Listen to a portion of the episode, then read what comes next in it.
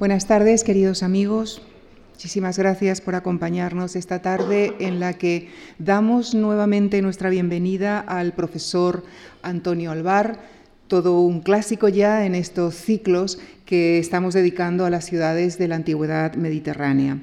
Catedrático de Filología Latina en la Universidad de Alcalá, es también profesor del máster en Arqueología y Gestión de Patrimonio en el Interior Peninsular de la mencionada universidad formado además de en las universidades Complutense y Autónoma de Madrid, en la Sorbona de París y en la State University de Nueva York, entre otras. Recibió el Premio Nacional de Traducción y su más de centenar y medio de publicaciones dan cuenta de sus investigaciones centradas sobre todo en la poesía latina. Esta tarde abordará para nosotros la singular historia de Siracusa, escenario de importantes episodios históricos y relacionada con la biografía de notables personajes como Platón, Arquímedes o Teócrito, entre otros. Les dejo ya con el profesor Antonio Alvar en la conferencia que ha titulado La cuádruple Siracusa. Muchísimas gracias.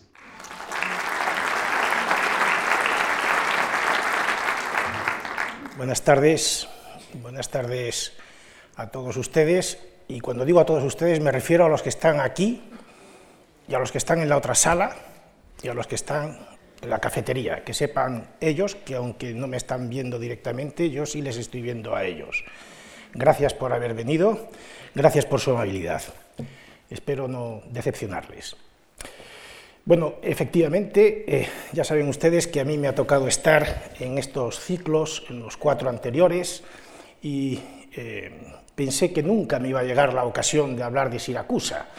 Temía que ustedes se aburrieran de nosotros y que en un momento determinado la Fundación Juan Marc, a quien le agradezco de la manera más efusiva que me haya tenido la gentileza de volverme a invitar y por supuesto de organizar estos ciclos, pues pensé que quizás la Fundación Juan Marc se iba a cansar de estos ciclos sobre las ciudades del Mediterráneo antiguo y que se iba a quedar en el tintero Siracusa. Claro, Siracusa es una ciudad tan hermosa, cualquiera de ustedes que la haya conocido, pues estoy seguro de que eh, bueno, pues corroborará, mis palabras. Al menos la parte de Siracusa que se corresponde con el entorno más antiguo de la ciudad, la isla península de Ortigia, y estoy seguro de que, eh, en fin, los que, los que no la conocen, pues eh, saldrán de aquí, espero, con ganas de irse rápidamente a conocerla, porque es un sitio de verdad que merece, que merece la pena. Eh, yo, naturalmente, no voy a poder contarles toda la historia, ni toda la topografía, ni todos los hallazgos arqueológicos, eh, ni todos los asuntos relacionados con la ciudad de Siracusa en la antigüedad, porque entonces no acabaríamos, ya verán ustedes, es una ciudad importante por múltiples motivos, entonces yo voy a centrar mi exposición en unos cuantos temas que me parecen de interés. En primer lugar, lo que vamos a hacer es, eh, por si acaso, para quedarnos tranquilos, situar geográficamente la ciudad de la que voy a hablar. Vean ustedes, aquí tenemos eh, Siracusa, en la isla de Sicilia, la ven ustedes aquí, y si ven ustedes, si contemplan lo que es el conjunto de este mapa, verán que ocupa prácticamente el centro geográfico del Mediterráneo. Se dará acá la circunstancia además de que Siracusa, y a eso debe en buena medida su fama, su éxito como ciudad durante muchísimo tiempo, eh, bueno, pues eh, era el mejor puerto de Sicilia y eso equivale a decir el mejor puerto del centro del Mediterráneo. Eh, lo que significa que era un lugar pues, prácticamente de escala obligada, o por lo menos eh, muy recomendable, en las travesías que se hacían en el Mediterráneo de oriente a occidente o de occidente a oriente, y por supuesto las que se hacían entre el continente africano y el continente europeo. Para acercarnos un poquito más al lugar del que les voy a hablar, aquí tienen ustedes eh, Siracusa, lo ven aquí, ¿eh? y eh, si lo transferimos a un mapa de carreteras actual, pues eh, ahí la tienen ustedes, Siracusa, un lugar que, perdón, ya empezamos con las Siracusa, un lugar que no tiene aeropuerto, los aeropuertos de Sicilia son Catania y Palermo fundamentalmente, pero por tanto no es el lugar donde va más turismo quizás, eh, pero es un lugar eh, ciertamente frecuentado. Hay otros lugares como Agrillento, que lo tienen ustedes aquí, vamos a ver, Agrillento, que lo tienen ustedes aquí, o como, o como, o como Selidunte, que lo tienen ustedes aquí, o como se gesta, que está, aquí, que son también lugares extraordinariamente visitados. Por cierto, Agrigento, ya lo diremos después, es una colonia de Siracusa, es una fundación siracusana. Si lo vemos en vista aérea, ya vamos a comprender un poquito mejor de qué tipo de ciudad estamos hablando.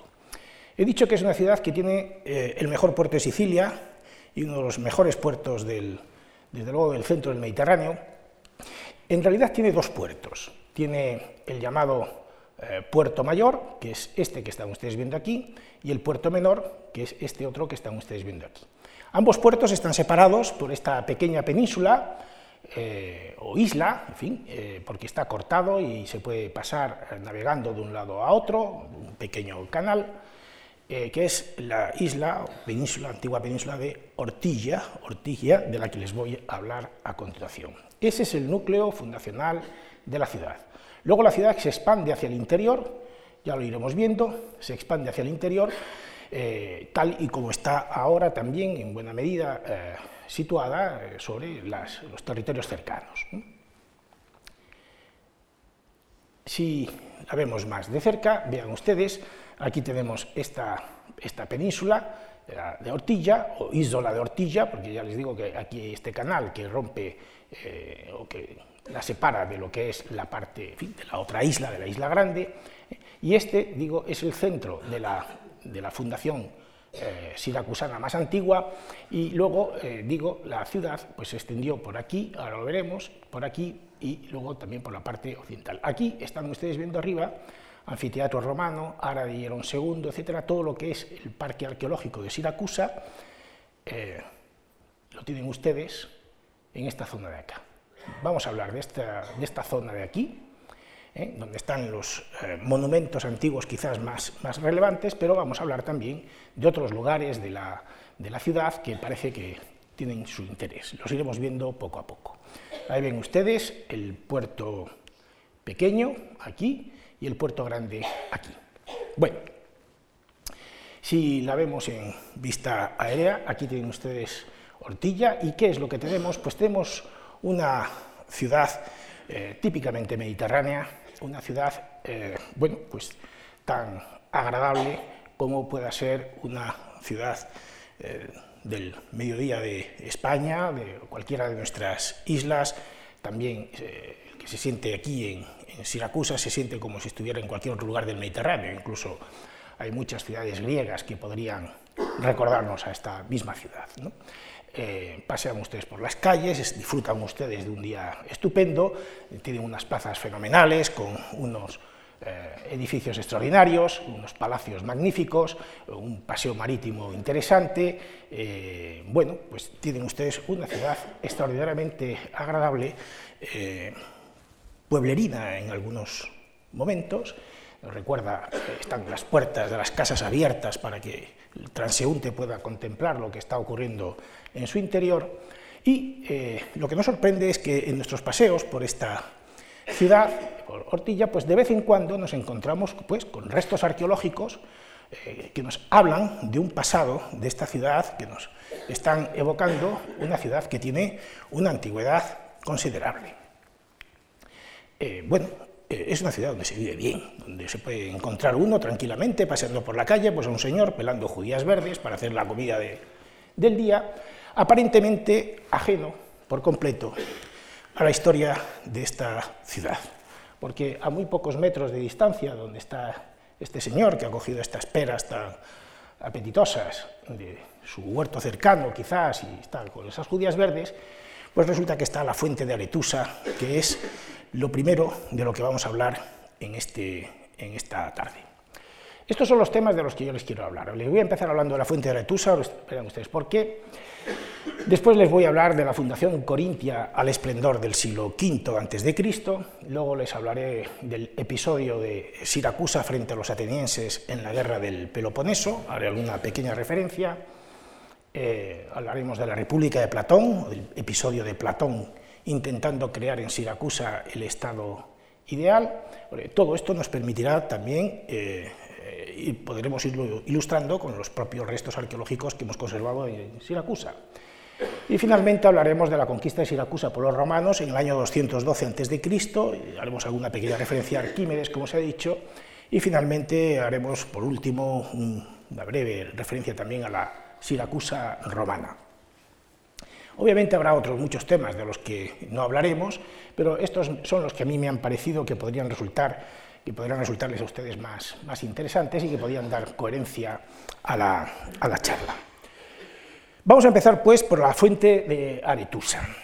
Eh, lo primero que quiero hacer es evocarles a ustedes el mito de Aretusa, que nos lo cuenta, pues por ejemplo, el gran poeta romano Ovidio en las Metamorfosis, en el libro quinto de las Metamorfosis, y que dice, dice así, Ovidio, la generosa Ceres, libre de preocupaciones por haber recuperado a su hija, a Proserpina, Perséfone, pregunta a Aretusa ¿Cuál fue la causa de tu exilio? ¿Por qué eres una fuente sagrada? Callaron las ondas cuando la diosa, Aretusa es una fuente, es una fuente divina, cuando la diosa sacó la cabeza de la profunda fuente y después de secarse con la mano los verdes cabellos, narró los viejos amores del río Eleo. Yo, dijo Aretusa, formé parte de las ninfas que viven en la Acaya, en la península balcánica, en Grecia, no hubo otra más aficionada que yo a recorrer los montes ni a tender las redes. Pero por más que nunca aspiré a la fama de hermosa, por más que fuera robusta, tenía el título de hermosa. No me agradaba mi cara, alabada hasta el exceso, y los encantos físicos que a otras suelen complacer, yo, en mi simpleza, me avergonzaba de ellos y juzgaba un crimen gustar a la gente.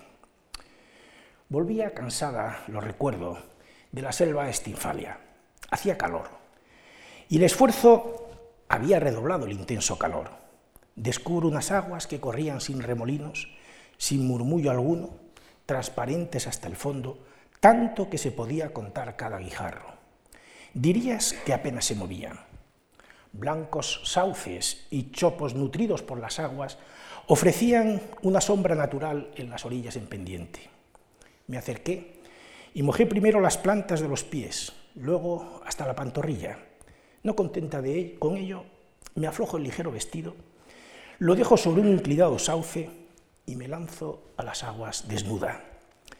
Mientras las bato, deslizándome de mil maneras, estirando los brazos y extendiéndolos, noté una especie de murmullo en medio de las profundidades y aterrorizada pongo el pie en la orilla más próxima de la fuente. ¡Aretusa! ¿A dónde vas tan deprisa? decía Alfeo desde sus aguas. ¿A dónde vas tan deprisa? repetía con voz ronca. Alfeo es el río en donde se estaba bañando Aretusa. Ya saben ustedes que en la antigüedad griega, la mitología griega, las fuentes, los ríos se personifican, se representan con la figura de los, ríos frecuentemente de un anciano. Huyo tal como estaba, sin ropa, pues mis vestidos estaban en la otra orilla. Tanto más me acosa y se enardece, y como estaba desnuda le parecía más accesible. Corría yo como suelen las palomas escapar del azor, con alas temblorosas. El salvaje aquel me acosaba como el azor a las palomas temblorosas. Aguanté corriendo, pero él era más veloz que yo. Yo, inferior en fuerzas, no podía resistir por más tiempo la carrera y él soportaba mejor un largo esfuerzo. Claro, los ríos están acostumbrados ¿eh? a recorrer largas distancias. Aún así yo corría por llanuras de hierba, por montes cubiertos de árboles, por peñascos y rocas y no, por donde no había camino alguno. Estaba el sol a mi espalda, veía ante mis pies que su larga sombra me precedía, si no era el temor el que me hacía ver aquello. Pero ciertamente el ruido de sus pasos me daba miedo y el poderoso resuello de su boca resoplaba en las cintas de mis cabellos. Cansada por el esfuerzo de la huida, dije, Auxilio, me atrapan, Diana, ven en auxilio de tu escudera, a quien con frecuencia le permitiste llevar tu arco y las flechas encerradas en tu aljaba. Se conmovió la diosa y trayendo una espesa nube, me la echó encima. Me busca con la mirada el río, mas me cubre la niebla. Y busca tientas alrededor de la hueca nube, y por dos veces rodea sin saberlo el lugar donde la diosa me había ocultado. Y por dos veces, ¡eh, Aretusa! ¡Aretusa! me llamó. Cuánto valor me quedaba en ese momento, pobre de mí, el mismo que una cordera cuando oye aullar a los lobos alrededor del alto establo, o el que tiene la liebre que escondida entre las zarzas contempla las bocas agresivas de los perros y no se atreve a hacer movimiento alguno. A pesar de todo, él no abandona, pues ya no ve más allá ninguna huella de mis pies, observa la nube y el lugar. Un frío sudor se apodera de mis miembros acosados y gotas azuladas me caen de todo el cuerpo. Si he puesto el pie en un sitio, mana de ese sitio agua. De mis cabellos cae rocío y más rápidamente de lo que te lo cuento ahora me convierto en líquido. Pero el río reconoce también el agua amada y abandonando el aspecto de hombre que había adoptado, se convierte en sus propias aguas para mezclarse conmigo. La Delia, es decir, Artemisa, Diana, rompió el suelo y hundiéndome yo en cavernas sin luz, arribo a Ortigia, que además de serme grata por el sobrenombre de mi diosa, Artemis, es decir, había nacido también otra isla llamada Ortigia, me hizo salir por primera vez a las brisas de los cielos. Esta historia que nos cuenta Ovidio tan maravillosamente en este libro quinto de las Metamorfosis, en donde esta compañera del séquito de Diana se convierte allí en el Peloponeso, en una corriente de agua, y que pasa por el Mediterráneo hasta la isla de Sicilia, hasta esa isla de Ortigia que yo les he señalado a ustedes. Esta historia, digo, ha sido representada en el arte a través de todos los tiempos. Ahí tienen ustedes, por ejemplo, una cerámica de Urbino, en donde ven ustedes a... Perdón, eh, al río Alfeo, aquí a Aretusa envuelta en la nube, de la que habla Ovidio, y aquí a Diana, que la está protegiendo para hacerla escapar. Pero es que además, desde el principio mismo de la historia de Siracusa, desde el principio mismo de la historia de Siracusa, digamos, desde el principio mismo en que tenemos documentada arqueológicamente con profusión de materiales arqueológicos la historia de Siracusa, es decir, desde finales del siglo VI, principios del siglo V antes de Cristo, las monedas de Siracusa adoptaron precisamente el rostro de la ninfa Aretusa de la fuente para sus monedas. Y en el reverso ven ustedes aquí Sira, Siracosion, de los siracusanos. ¿eh? Estas eran las primeras monedas que se acuñaron en Siracusa. Vean ustedes, este es el camino que recorrió Aretusa para librarse del pesado del río Alfeo, sin lograrlo, por cierto, desde el Peloponeso, perdón, desde el Peloponeso, aquí, eh, hasta llegar a la isla de Siracusa. Un misterio, ¿por qué? ¿Por qué? Eh, parece que es un mito eh, relativamente tardío, que se inventa, una historia que se inventa justamente para justificar por qué hay un lugar que se llama Ortigia ahí y hay otro que se llama también de la misma manera en el Peloponeso. Hay otros lugares que también se llaman Ortigia. Fíjense, hay, esta historia ha sido narrada eh, desde la antigüedad, lo han visto ustedes en las monedas de Aretusa, pero vean ustedes este mosaico eh, romano eh, que se encuentra en el Museo del Papiro de Siracusa, luego hablaremos de esto, en donde leen ustedes arriba Alfios y Arezusa. Alfeo y Aretusa. O en este otro mosaico del Yem en Túnez, donde pueden ustedes contemplar en esta viñeta, de nuevo, la, misma, viñeta inferior derecha, la historia de Alfeo y Aretusa. Una historia que resultó, como ven, grata a los artistas de la antigüedad, a los artistas del Renacimiento, a los artistas del barroco. Vean ustedes aquí a esta Diana con la luna, protegiendo con la nube a Aretusa, a Alfeo eh, otro cuadro, otro plato de Urbino, eh, Aretusa escondida en la nube, perseguida por Alfeo, en esta fuente del gran reloj en Rouen, en Francia. La tienen ustedes en el siglo XIX, en este cuadro que está a mitad de camino entre los cuadros de Turner y la pintura francesa del, del 18, del 17 y del 18 eh, donde con el pretexto de pintar a Alfeo y a Aretusa aquí, vean ustedes, ¿eh? Aretusa saliendo del baño y Alfeo persiguiéndola, pues se pinta este impresionante paisaje. O la tienen ustedes en la pintura de finales del 19 en Legras, o en grafitis pintados en las calles de Siracusa, rememorando esta, esta historia. Pues bien, esa fuente existe. Este es el lugar donde rebrotó la ninfa después de recorrer el Mediterráneo desde el Peloponeso hasta aquí. Y claro, lo que sorprende extraordinariamente es que en este lugar que, por el que transitan los turistas cuando visitan la ciudad, pues estamos viendo nada más y nada menos que una ninfa que nos ha llegado desde el Peloponeso para emerger, para sacar sus cabezas, sus verdes cabellos, aquí a los pies mismos de los turistas, muchos de ellos quizás no sepan lo que está ocurriendo, el milagro portentoso que está ocurriendo ahí, porque eso que están ustedes viendo ahí es una fuente de agua dulce, y vean ustedes dónde está el mar. Y, les he dicho que todo esto, todo esto, es una, prácticamente es una isla. Es un milagro encontrar aquí una fuente, además una fuente de este tamaño, de agua dulce, justo al lado del mar, como si las aguas no se pudieran mezclar. Esta es la fuente de Aretusa, el milagro de Aretusa, eh, en Sicilia. Y aquí la tienen ustedes, aquí está la fuente de Aretusa. Ese es el centro, el núcleo fundacional, digamos, el primer lugar que se habitó en Sicilia, un lugar que se habitó mitológicamente, míticamente, ¿no? en, el mundo, en el mundo del mito. Este es el lugar al lado del cual estaba ese señor pelando las judías verdes, quizás ajeno, o quizás ya aburrido de tanta aritusa, eh, cerca de su casa, eh, como si no tuviera ninguna importancia que se produjeran estos milagros allí, junto al lugar en el que nos encontramos. Pero vean ustedes que esta fuente llama la atención, aquí tienen ustedes una representación también de, Alfeo persiguiendo a Aretusa, esta fuente llama la atención también, perdón, porque en ella eh, descubrimos abundantes papiros. Abundantes papiros. El papiro es una planta de agua dulce. Esto testimonia claramente que estamos en, fin, que aunque al lado esté el mar, aquí hay agua dulce. ¿Eh? Y hay unos patos ahí navegando y tal.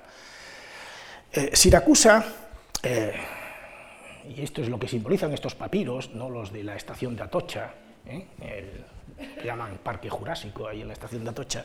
Bueno, pues estos papiros eh, evidencian que eh, en un momento determinado los gobernantes de Siracusa quisieron hacer competencia a los faraones de Egipto, que tenían el monopolio de la producción del papiro, es decir, tenían el monopolio de la posibilidad de escribir sobre un material relativamente barato, y entonces ellos quisieron romper precisamente con ese monopolio, produciendo también papiro, en los eh, alrededores de Siracusa, que era, tenía un clima y unas posibilidades propicias para eso.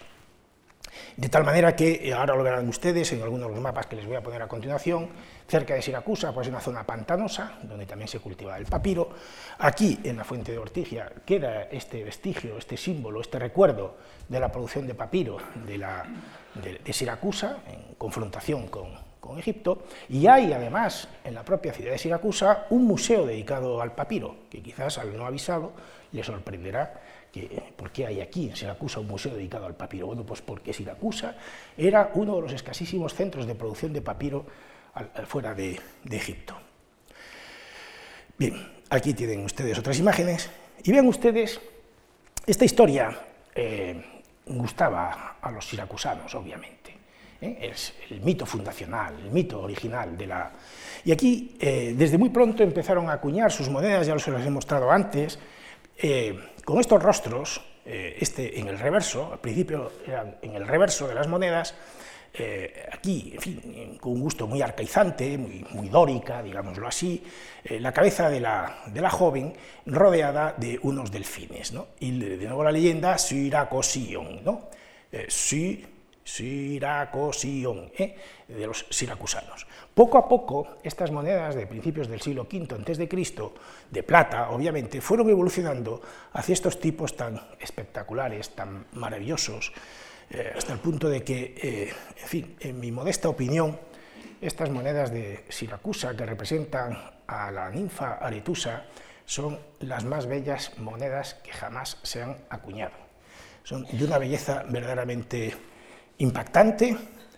Eh, vean ustedes eh, estas tetradracmas, estas decadracmas o estas monedas incluso de oro con la imagen de Siracusa. Ustedes las están viendo a un tamaño enorme. Piensen ustedes que estas monedas tienen apenas unos cuantos centímetros, unos pocos centímetros de diámetro y que han sido acuñadas a martillazos, a golpes, y que han sido acuñadas desde un cuño que tiene que ser más duro que la plata y por tanto hay que grabar el cuño previamente y en fin, el proceso de fabricación de la moneda no es nada fácil, pero se han conseguido hacer con una calidad tan espectacular que admiten la ampliación, incluso estos tamaños que yo les estoy presentando aquí.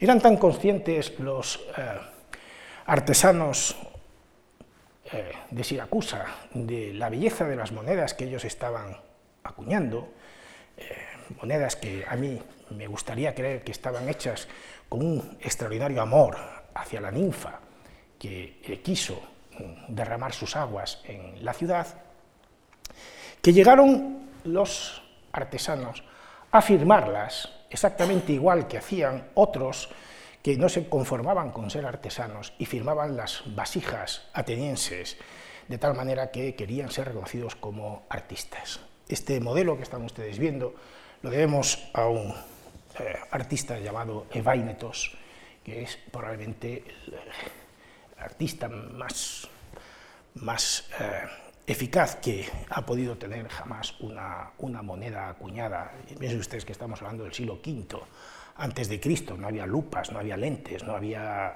en fin, herramientas que nos permitieran más que trabajo artesanal con escasísimos medios. Ese tipo eh, se mantiene de manera prácticamente invariable como primero como reverso de las monedas, luego volveremos a hablar de alguna cuestión relativa a las monedas de Siracusa. Y después en el anverso, aquí ya en el anverso, y bueno, pues llega un momento en que ya los artistas intentan eh, introducir nuevos cambios y el cambio pues llega pura y simplemente a, simplemente a poner la cabeza de Aretusa, en este caso pues de tres cuartos, ¿eh? no de perfil, sino de tres cuartos, pero sigue rodeada de delfines, en fin, aquí nos recuerda un poquito, un poquito de lejos a las cabezas de Medusa, de la Gorgona, pero es Aretusa, siempre Aretusa, en la mente, en el corazón, en el bolsillo de los siracusanos. Deben ustedes saber que estas monedas tuvieron un éxito extraordinario en todo el Mediterráneo, es evidente, es lógico, y le dieron un prestigio extraordinario a la ciudad. Todo el mundo quería tener aretusas de Siracusa. Bien, esto es lo que concierne al mito. En realidad, eh, Siracusa fue fundada en torno al año 734, es decir, época relativamente temprana para ser una fundación griega, es decir, la misma época en la que estaba más o menos Homero componiendo la Ilíada. ¿eh? Bueno, pues, eh, o Salomón construyendo el Templo de Jerusalén. Bueno, pues hacia el 734 fue fundada por colonos de Corinto colonos de Corinto. Corinto es una ciudad que, como ustedes saben, está en el Peloponeso, en Grecia, eh, relativamente cerca de Atenas, junto al istmo de su propio nombre, del istmo de Corinto, y bueno, pues en el siglo VIII antes de Cristo, pues eh, mandaron una expedición que desembarcó en Siracusa, les pareció adecuado el lugar para fundar ahí una colonia y allí se quedaron. Es por tanto una fundación doria, de los dorios. ¿eh? Eh, como tantas otras. Y Siracusa pues, alcanzó pronto un desarrollo importante, su condición de gran puerto, ya lo he dicho, pero también porque tenía unos territorios cercanos eh, ciertamente fértiles, y se convirtió a su vez en fundadora de otras colonias, colonias de segunda generación, en la propia ciudad de, en la propia isla de, de, Sicilia, pero también en el sur de Italia. Agrigento, Casmena, Camarina, quizás también Ímera, deben ser fundaciones siracusanas. Durante los siglos VI y V a.C. se sucedieron gobiernos de tiranos y gobiernos democráticos. No les voy a aburrir a ustedes explicándoles la larguísima sucesión de, episodios conflictos internos dentro de la ciudad entre gobiernos de tiranos y gobiernos democráticos, pero lo que sí que me parece que es importante que nos detengamos en un momento es en estos eh, tiranos de principios del siglo V, Gelón de Gela, la ciudad de Gela, que está relativamente cerca de Siracusa, que en un momento determinado trasladó la capital de su reino a Siracusa y la convirtió en la ciudad más importante de Sicilia. A partir de este momento comienza el gran esplendor de Siracusa y bajo su sucesor, Hierón I, eh, ocupan entre los dos unos 20 años de esa primera mitad del siglo V a.C., la ciudad se engrandeció aún más y llegó a vencer a los etruscos, que era una potencia marítima, en el 476 a.C. Finalmente, a lo largo del siglo V, se convirtió en la ciudad más grande del Mediterráneo. Eh, dicen algunos arqueólogos que pudieron llegar a vivir en ella hasta 300.000 personas en la antigüedad, eh, lo cual me parece que es una enormidad, no, eh, probablemente no imposible. para que se haga una idea, Atenas debía tener unos 50.000 habitantes, Atenas. 300.000, pero que la situaba eh, probablemente en el mismo nivel que lo que luego sería Alejandría, en fin, siguiendo un poquito de lejos a lo que llegó a ser Roma, que se dice que en tiempos de Augusto pues, podía llegar a tener, o pudo llegar a tener hasta un millón de habitantes. Vean ustedes, en la actualidad Siracusa tiene unos 120.000 habitantes. En la antigüedad, en esta época, del siglo V, IV, III Cristo, llegó a ser incluso mucho más grande de lo que es en la actualidad. Por eso la ciudad tuvo que crecer. A partir de eh, la isla de Ortilla, ahí está la fuente de Aretusa, de lo que les he estado hablando, tuvo que expandirse primero hacia el interior, hacia este barrio que se llama Acradina, luego se expandió hacia esta zona que se llama Tuige, eh, Fortuna, y luego finalmente hasta esta otra zona que se llama Neápolis, la ciudad nueva, de tal manera que el conglomerado urbano de la Siracusa antigua abarcaba estos, cuatro grandes barrios y por eso a Siracusa se le llamaba la cuádruple Siracusa. Siracusa compuesta de cuatro eh, grandes barrios o cuatro grandes o, cuatro ciudades juntas unas junto a otras. Vean ustedes aquí esta zona pantanosa de la que les he hablado, en donde probablemente en estas zonas de por aquí ribereñas, pues probablemente se cultivaban también eh, papiros. Bueno, de esa época, del siglo del siglo VI, siglo V antes de Cristo, eh, se conservan vestigios en la, en la ciudad. Por ejemplo, se conservan restos de templos, claro, es, habitualmente eran los edificios más importantes y lógicamente son los que nos resulta más fácil eh, redescubrir en estos momentos. Y aquí tienen ustedes, por ejemplo, el templo dedicado a Apolo, justo en el límite de Acradina y Ortigia. ¿eh? En la, va paseando uno por la ciudad y se encuentra con este templo, en fin, eh, del que quedan mm, algo más que unos sencillos vestigios. Vean ustedes estos capiteles, claro, eh, dóricos, ¿eh? es una fundación corintia, ya lo hemos dicho, y que tienen en este momento pues todavía un gusto demasiado arcaizante. Vean ustedes que los capiteles están extraordinariamente juntos unos a otros, como si el arquitecto no se fiara de que se pudiera soportar todo el entablamento del templo tan solo con unas cuantas columnas. Y vean ustedes que los capiteles, el abaco de los capiteles prácticamente se toca el de un capitel con el del otro.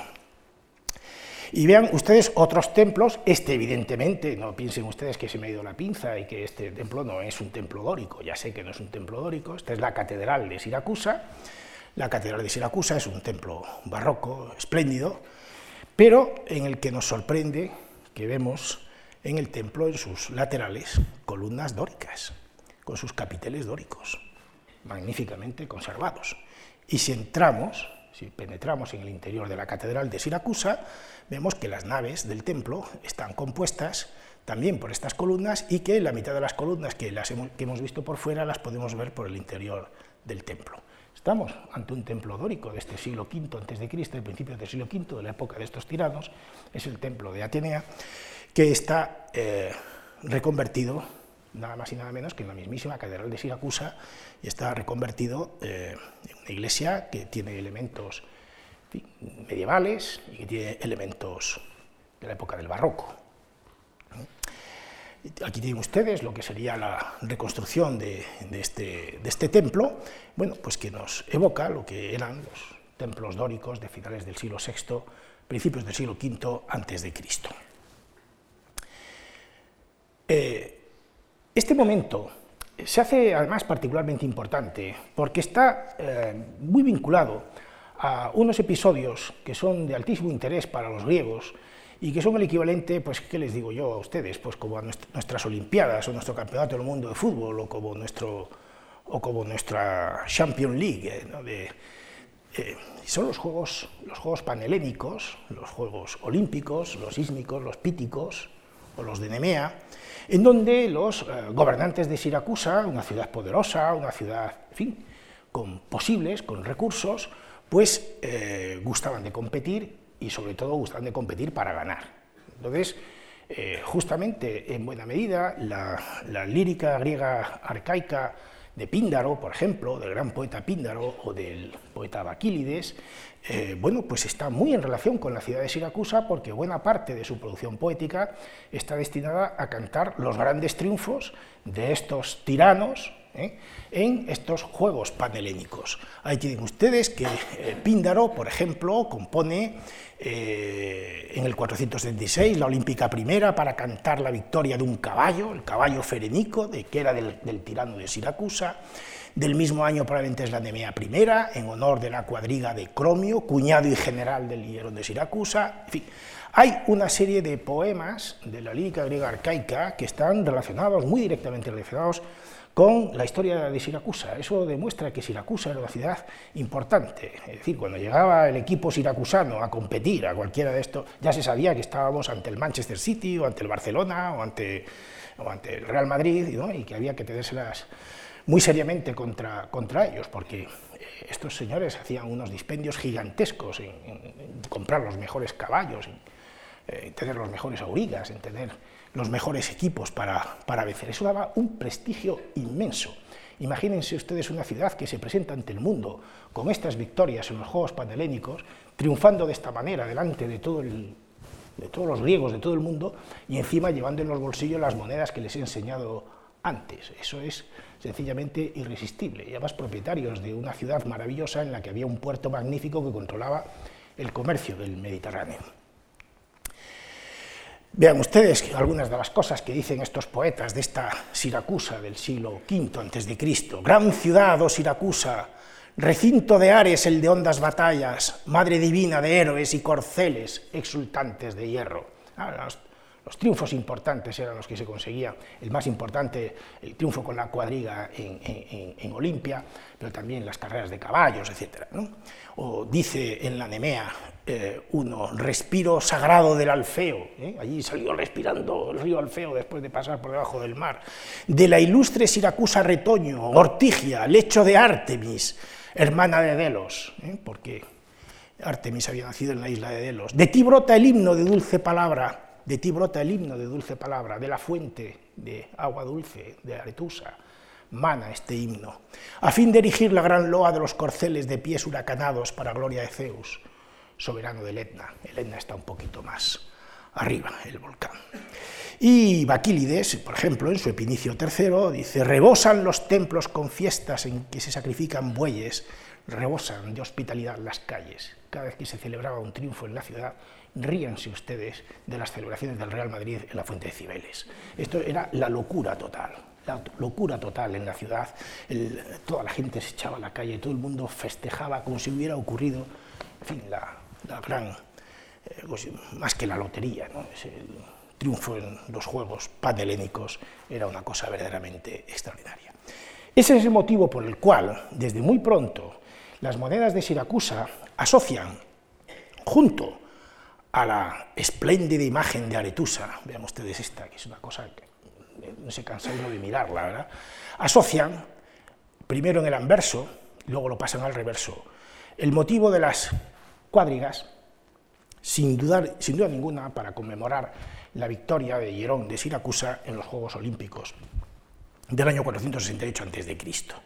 Eh, a partir de entonces, los siracusanos eh, acuñarían no solamente como moneda conmemorativa de ese año, sino un año y otro año y otro año durante décadas y durante más que décadas, el motivo de la, eh, para recordarle a todo el mundo griego que ellos habían vencido en los Juegos Olímpicos, que habían triunfado, que eran eh, verdaderamente, por tanto, importantes.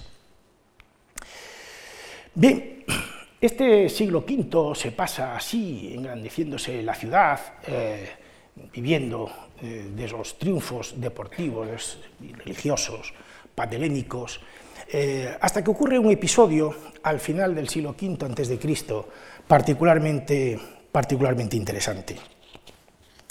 Es, eh, se produce la guerra del Peloponeso, ya saben ustedes, el conflicto que enfrenta a Atenas contra Esparta por la hegemonía del mundo griego. Corinto, que es una ciudad dórica, pues salía obviamente con, con Esparta, y por supuesto los siracusanos, que son también dóricos, pues eh, eh, apoyan a Esparta, apoyan a Corinto, o mejor dicho, eh, se posicionan contra Atenas. Y en Atenas se le ocurre la genial idea a un joven llamado Alcibíades, que tenía mucho ascendiente entre los atenienses, de atacar a Siracusa para cortar las fuentes de abastecimiento, la retaguardia, a los ejércitos dóricos de la península del Peloponeso. Y se manda, contra el criterio del general Nicias, una expedición contra, contra Siracusa que se saldó con una gravísima derrota militar en Siracusa, que no me voy a entretener a ustedes a contar eh, en que las vicisitudes de la contienda, y eso supuso el principio del fin de la hegemonía ateniense. El momento fue dramático y sí que me van a permitir ustedes eh, que les lea un pasaje eh, de Tucídides en donde se hace referencia a esta derrota terrible de los atenienses aquí en Siracusa. Una vez reagrupados los siracusanos y sus aliados, y tras tomar consigo el mayor número de prisioneros y botín que les fue posible, regresaron a la ciudad. A todos los atenienses y aliados que habían capturado, les hicieron bajar a las canteras, ahora veremos qué es esto, por considerar que era el lugar más seguro para su custodia. Pero a Nicias y Demóstenes, los generales atenienses, los ejecutaron. Nicias, que no quería esa expedición, pues acabó siendo ejecutado. En cuanto a los prisioneros de las canteras, esas tales canteras están aquí, son estas que están aquí, ¿eh? Eh, las van a ver, son estas. Mm, en la parte norte de la ciudad de Siracusa había unas magníficas canteras de piedra de las que se nutre en buena medida la construcción de toda la ciudad. Bueno, pues a medida que se iban excavando estas canteras, pues eh, eso se utilizó como cárcel para todos estos miles de, atenienses que fueron, que fueron eh, apresados en esta contienda. En cuanto a los prisioneros de las canteras, los siracusanos los trataron duramente en los primeros tiempos. Como eran muchos los encerrados en un lugar hondo y angosto, al principio aún les hacían sufrir los días de ardiente sol y el calor sofocante debido a la falta de techo. ¿eh? Las canteras estaban excavadas hacia abajo y allí habían metido en esos pozos gigantescos a los atenienses prisioneros hacinados. Y las noches que seguían, contrariamente otoñales y frías, a causa del súbito cambio les traían el nuevo problema de la enfermedad. Bueno, además, como por la falta de espacio lo hacían todo en el mismo sitio, hacerlo todo en el mismo sitio, ya se imaginan ustedes lo que es, pero Tucídides no nos lo explicita más, y por añadidura estaban hacinados unos sobre otros los cadáveres de los que morían a consecuencia de las heridas o por los cambios de temperatura o alguna otra cosa parecida, se producían hedores insoportables. Al mismo tiempo padecían hambre y sed, y de todos los padecimientos que era previsible que sufrieran unos hombres arrojados a un lugar como aquel, no hubo ninguno que no se abatiera sobre ellos. Allí estuvieron, hubo prisioneros que estuvieron hasta ocho meses encerrados en esos pozos, sufriendo esa cárcel natural. Eh, se calcula, Tucídides calcula que no bajaron de 7.000 los prisioneros que tuvieron que padecer este ¿eh? Y luego hace unas reflexiones sobre la tragedia que todo esto supuso para Atenas. Pero Plutarco, otro escritor griego, siglos más tarde, siglo segundo después de Cristo, cuando hace la vida de este general Nicias, vuelve a relatar esta historia y vuelve a repetir que la mayoría de los atenienses murieron en las canteras por enfermedad o por la escasa dieta, por recibían cada día dos cótilas de cebada, es decir, medio kilo de cebada, y una cótila, es decir, un cuarto de litro de agua para resistir el día. ¿no? Fueron vendidos como esclavos, etcétera, etcétera, les tatuaban un caballo en la frente, etcétera. Bueno. Eh, y dice que algunos de estos atenienses se salvaron gracias a Eurípides, Eurípides es el tragediógrafo, Esquilo, Sófocles y Eurípides, del que ustedes seguro que han oído hablar y habrán visto algunas de sus tragedias. ¿Y qué tiene que ver Eurípides con esta historia? Pues miren, los griegos de fuera de Grecia, como estos siracusanos que están en Sicilia,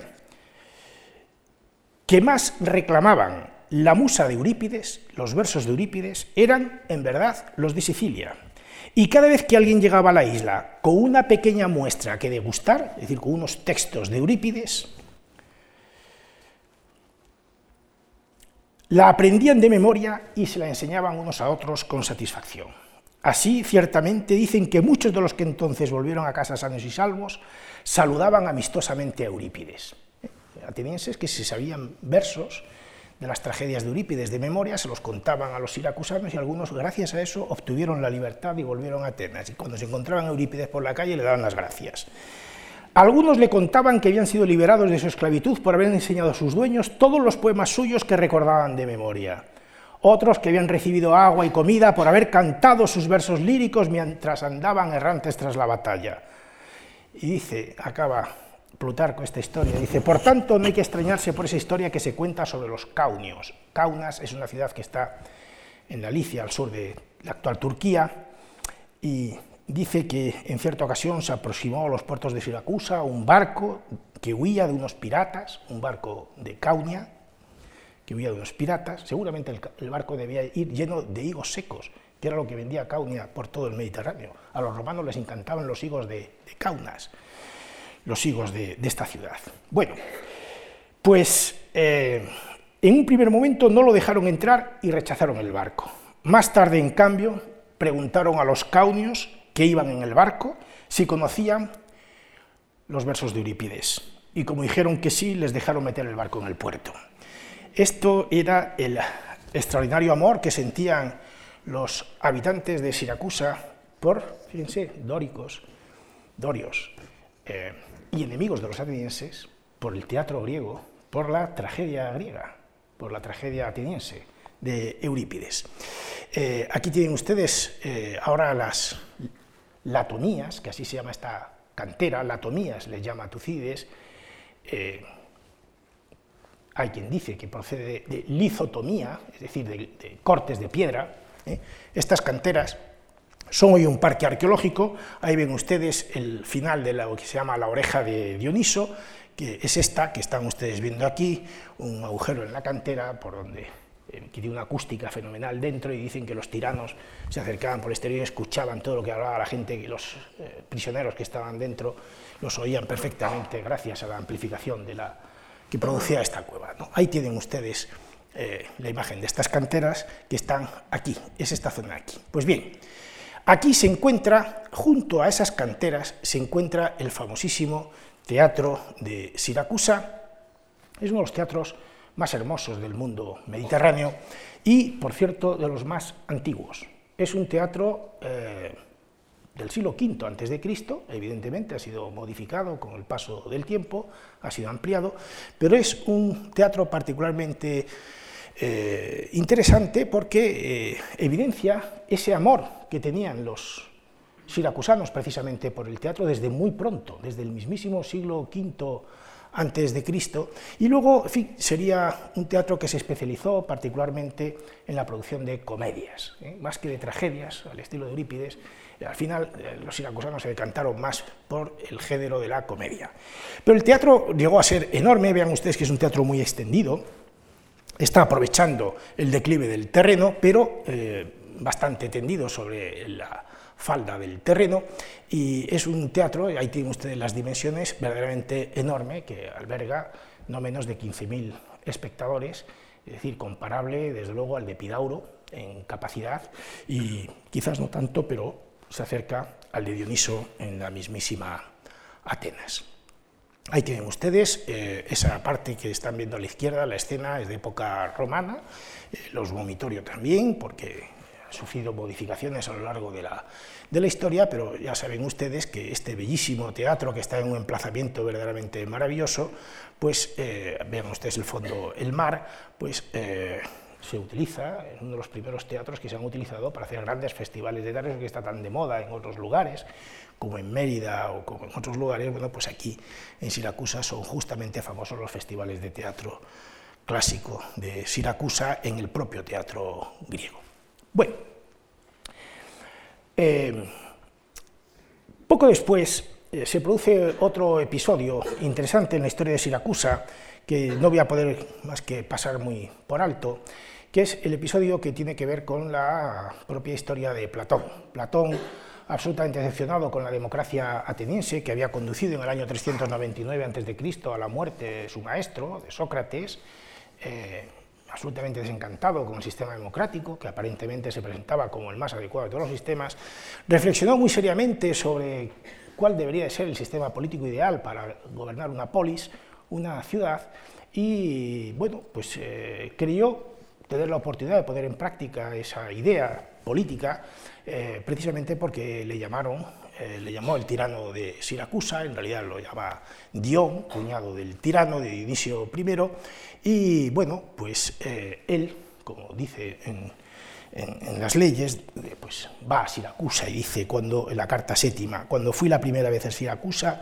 Dion tenía como 40 años, la misma edad que tiene hoy su hijo Hiparinos, y desde aquel momento tuvo el pensamiento que jamás ha abandonado hacer libre a los siracusanos y darles sabias leyes. Este es el ejemplo, el primer ejemplo, uno de los primeros ejemplos del filósofo metido a político. ¿eh? Ya verán ustedes que esto suele acabar en desastre. Eh, también cuando los políticos se meten a filósofos también suele acabar en desastre.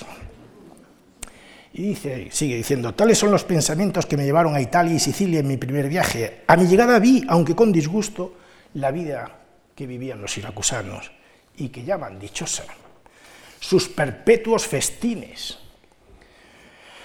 aquellas dos comidas diarias, pero qué, lujo, qué derroche.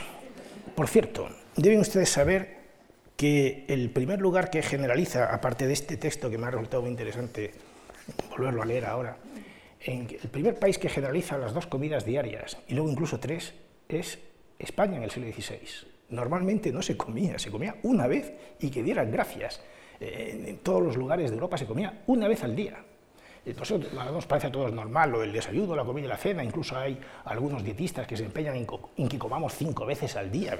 ¿Cómo están comiendo cinco veces al día? Para adelgazar, además, dicen que es para adelgazar. Bueno, pues bueno, pues a Platón le parecía que estos siracusanos que comían dos veces al día, desde luego eso era, eso era una vida de crápula verdaderamente espantosa. Aquellas noches nunca pasadas en la soledad y todos los placeres análogos. Bueno, ahí no. Bueno, eh, Platón va, eh, Dioniso se harta de él. Tenía más problemas con los cartagineses que estaban intentando hacerse con la isla de Sicilia y eh, Platón eh, termina marchándose, luego eh, regresando a Atenas, es apresado por unos piratas, lo venden como esclavo, lo venden como esclavo. Otro filósofo, Aníceris de Cirene, lo reconoce en el mercado de esclavos de Gina, lo compra y le devuelve la libertad, vuelve a Atenas la academia, funda la academia, en fin, Lo vuelven a llamar a Siracusa, vuelve a ir a Siracusa, esta vez a intentar convencer a Dionisio II, el hijo de Dionisio I, de lo conveniente que es que un gobernante sea culto, sea letrado y no lea solo el marca, y entonces eh, un, nuevo, fracaso, todo el mundo ya desconfía de, Platón, hace un tercer viaje y termina encarcelado.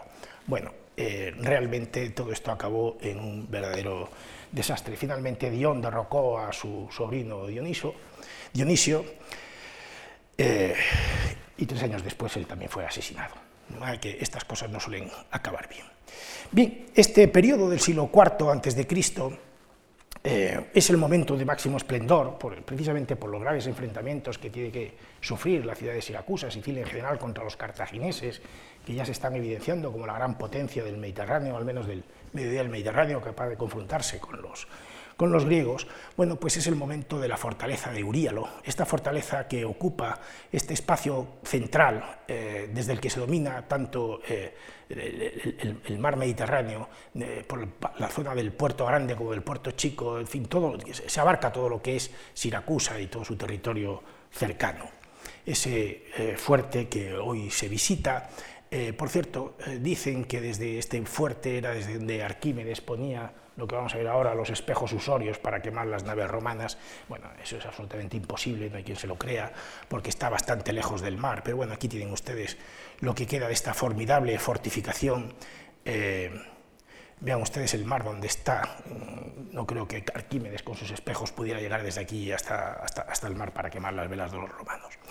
Bueno, y es la época en que este Hierón II, de, después otro tirano del siglo IV, bueno, pues cuarto, tercero antes de Cristo, pues construye este gigantesco altar que está también junto al teatro griego y junto al anfiteatro romano.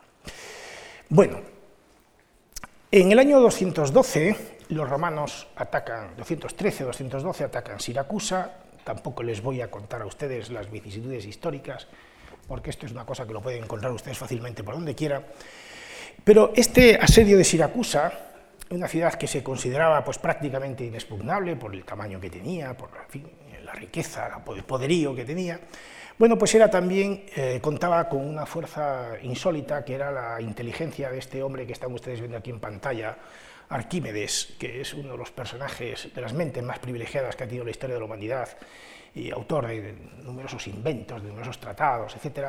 Se pensaba que no se conservaba nada de Arquímedes, bueno, pues resulta que hace poco pues, ha aparecido aquí un palincesto eh, de Arquímedes, donde se nos transmite una obra de, de Arquímedes. Vean ustedes que debajo de esto hay escritas unas cosas ahí que se leen ahora, y esto bueno, pues está muy de moda ahora estudiar el palincesto de Arquímedes, porque claro, es como si se encontrara un nuevo trabajo de, yo qué sé, de Newton o de, eh, de, cualquier gran científico, los mayores científicos que ha dado la, la historia de la, de la, humanidad. Bueno, pues este señor que era de Siracusa, ya saben ustedes lo del principio de Arquímedes, que hemos estudiado todos de pequeño, que se ha representado así, o del tornillo de Arquímedes para sacar agua de los pozos, etc. Bueno, pues eh, dicen que se inventó para derrotar a la flota romana, entre otros artilugios, unos espejos que reflejando la luz del sol se proyectaban sobre las velas de los barcos romanos y les hacían arder ¿eh? desde las desde el fuerte Uríalo, bueno, eso no tiene, ya digo, no, creo que sea posible, sí, acaso sí, desde las propias eh, murallas de la ciudad de Siracusa. Vean ustedes que aquí este artista ha querido representar aquí esta garra, este garfio, que ahora les voy a enseñar, es otra de las cosas, aquí tienen otra representación de estos espejos usorios, eh, en donde el sol, pasando por los espejos de, de Arquímedes, quema las naves romanas. Bueno, esto es una cosa en fin, estas cosas seguramente las intentaron hacer en el Renacimiento con toda seguridad y con enorme y estrepitoso fracaso, muy probablemente. Pero bueno, esto es... Eh, pero lo que sí que cuentan las fuentes eh, que han tratado con más extensión lo que fue la toma de Siracusa por parte de los romanos, que son tanto Polibio, el historiador griego Polibio de Megalópolis del siglo II a.C., es decir, una generación después a la toma de Siracusa, como eh, el historiador romano Tito Livio, eh, lo que sí que nos dan cuenta es de este artilugio que están ustedes viendo, aquí, la garra, la garra de Arquímedes.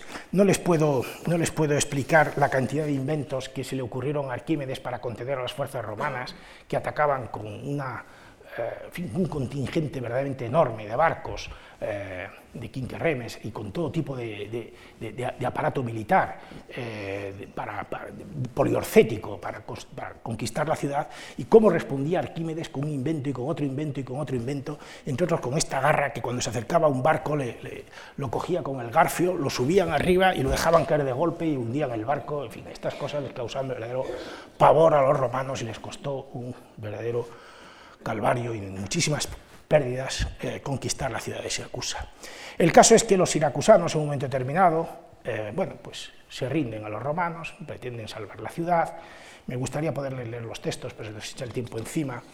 Son textos muy bonitos, pero eh, bueno, finalmente los romanos lo que querían era botín. Entonces la ciudad se saquea y durante el saqueo de la ciudad, pues un, un soldado romano encuentra a un viejo que estaba haciendo cositas en el suelo, con triángulos y cosas por el estilo, y lo mata. y resulta que había matado al mismísimo Arquímedes. Eh, esto es otro de los temas que se ha representado en mosaicos antiguos del norte de África, pero que se ha representado también en la historia del arte con mucha frecuencia, el soldado romano matando, matando a Arquímedes, poniendo fin a la vida de uno de, los, de las mentes más privilegiadas. El caso es que Marcelo, el general romano que conquista Siracusa, al enterarse de la muerte de Arquímedes y reconociendo el valor de este oponente, de este enemigo que habían tenido los romanos, y la inteligencia, pues eh, se sintió profundamente avergonzado, le rindió unos honores extraordinarios, le hizo un enterramiento magnífico y honró también a sus familiares. ¿eh? Eh, pero ese sitio pues, desapareció la tumba y la memoria de Arquímedes prácticamente desaparecieron, hasta que fue a Sicilia en el siglo I a.C. el mismísimo Cicerón como cuestor. Y Cicerón descubrió la tumba de Arquímedes y lo narra así en sus eh, eh, disputaciones tusculanas. Siendo yo cuestor, logré descubrir su sepulcro, desconocido para los siracusanos y cuya existencia ellos negaban, que estaba rodeado y cubierto por completo de zarzas y matorrales. Yo conservaba en mi memoria unos breves escenarios que, según la tradición, estaban grabados sobre su monumento, que indicaban que encima del sepulcro se había colocado una esfera con un cilindro, que es lo que intenta representar aquí este Benjamin West, ¿eh? Eh, a Cicerón descubriendo la tumba de Arquímedes, ah, perdón, es esto de aquí, ¿eh? este, la tumba, la esfera con el cilindro, como quintesencia del pensamiento de Arquímedes. Mientras yo estaba recorriendo con la mirada toda la zona, pues junto a la puerta grillenta hay un gran número de sepulcros, reparé una columnita que apenas se elevaba por encima de los matorrales, en la que había la figura de una esfera y un cilindro, y entendió que esa era la tumba de Arquímedes, que es esto que tienen ustedes aquí enfrente, y que, eh, por cierto, eh, se encuentra aquí, es esto que está aquí arriba. Esta es la tumba de Arquímedes, muy cerca de las latomías, muy cerca de... Bueno, Vamos a acabar ya, porque ya va siendo hora, unas breves palabras sobre la Siracusa romana. Una vez que Siracusa es tomada por los romanos en el 212 a.C., Sicilia se convierte en una provincia romana y Siracusa en la capital de esa provincia. Los romanos respetan la importancia de Siracusa y sitúan en ella al pretor que gobierna la provincia y a uno de los dos cuestores que acompañaban a este pretor. De tal manera que la ciudad, que fue importante mientras fue independiente, continuó siendo extraordinariamente importante bajo dominio romano. De tal manera que los romanos, en fin, eh, no es que tuvieran que construir una ciudad de, nuevas, porque ya han visto ustedes que la ciudad tenía un esplendor indiscutible, pero sí que eh, la acondicionaron al gusto romano, de tal manera que se construyó un foro, un foro romano aquí, y se construyó también un anfiteatro, vean ustedes, aquí está el anfiteatro, esto es una construcción típicamente romana que se encuentra, el anfiteatro se encuentra aquí, ¿eh? Aquí está el teatro, aquí está el anfiteatro y aquí están las latomías, ahí está la tumba de Arquímedes. Y bueno, pues eh, por ejemplo, construyeron un gimnasio que está aquí, es decir, dotaron a la ciudad, aparte de fortalecer sus murallas, de mejorar sus huertos, etcétera, etcétera, eh, lo dotaron de los edificios típicos de una, y de los espacios urbanos típicos de una construcción romana, de termas, etcétera. Hay también unas catacumbas que se conservan ahí, donde está esa iglesia, de tal manera que eh, bueno, pues eh, el propio Cicerón, eh, ya saben ustedes que tuvo, los siracusanos le pidieron que los defendiera de los abusos que habían cometido contra los sicilianos en general y contra Siracusa en particular, el pretor Berres, escribió eso que se llaman las berrinas, los discursos contra Berres, pues allí dice que dice que Siracusa es la mayor de las ciudades de los griegos y la más hermosa de cuantas hayáis podido conocer. Y es así. ¿eh? Él la ha conocido y él confirma que en efecto esta Siracusa en el siglo I antes de Cristo era así. Para entonces Siracusa se había convertido ya en una ciudad de referencia, en una ciudad de las locus communis en la literatura de tanto griega como romana y por ejemplo en la comedia romana pues eh, ocurre que a veces eh, una comedia de Plauto pues comienza Menaecmi diciendo esto era una vez un comerciante ya de edad de Siracusa, que tenía dos hijos gemelos y eran tan iguales el uno y el otro que no los podía distinguir ni la nodriza que los criaba, ni la madre que los parió. Por lo menos así me lo dijo uno que había visto a los chiquillos, que yo desde luego no les he echado jamás la vista encima, no vais a creer. Bien, así empieza una comedia y todo el mundo entendía que esto pues era perfectamente Lógico, pues eh, estamos hablando de una de las grandes ciudades del Mediterráneo, las ciudades más espectaculares del Mediterráneo. De tal manera, aquí tienen ustedes, eh, para que se hagan una idea de la topografía, aquí tienen el teatro, aquí están las latomías, aquí está el anfiteatro, ¿lo ven? Aquí está el anfiteatro, y ahí está el, altar de Hierón II. Bueno, pues esto es como yo lo vi, eh, como yo he visto este, este, anfiteatro, lamentablemente descuidado, pero parece que ha tenido momentos mejores, eh, porque rebuscando por internet pues he visto imágenes como esto. Bueno, de vez en cuando hay que limpiar un poquito el jardín, ¿verdad? Para que eh, se vea un poquito más de lo que... Este es el magnífico anfiteatro romano de, de Siracusa. Bueno, llegamos así al final de la antigüedad y quiero ya acabar con esto, de tal manera que a finales del siglo IV después de Cristo hay un escritor de quien yo les hablé el año pasado, creo que fue cuando les hablé de Treveris, eh, Ausonio, Burdeos, que entre otras cosas pues, hace un catálogo de las ciudades más famosas de la antigüedad. Le gustaba hacer cosas así muy curiosas. Y... Bueno, y entre, en los puestos 16 y 17, esto me recuerda a mí a lo que hace ahora la prensa, los 10 pueblos más bonitos de España, los 15 destinos turísticos que usted no se debe perder. Eh, bueno, pues esto es lo que hacía Ausonio en el siglo IV después de Cristo. Las ciudades más importantes del mundo, ¿cuál es? El Ordo Urbium Nobilium. Pues el pueblo 16 y 17 está dedicado a Catania y Siracusa, y dice así, ¿quién no hablará de Catania? ¿Quién no de las cuádruples Siracusas? Siracusa en latín es plural, ¿no? Esta célebre por la piedad de los hermanos quemados, se refiere a Catania. Aquella, Siracusa, rodeada por los milagros de una fuente y un río, volvemos al principio de mi charla, cuyos dulces líquidos, tras fluir bajo los fondos salados del mar Jónico, se unen en el lugar que les place, mezclando los besos de sus aguas puras. Muchas gracias.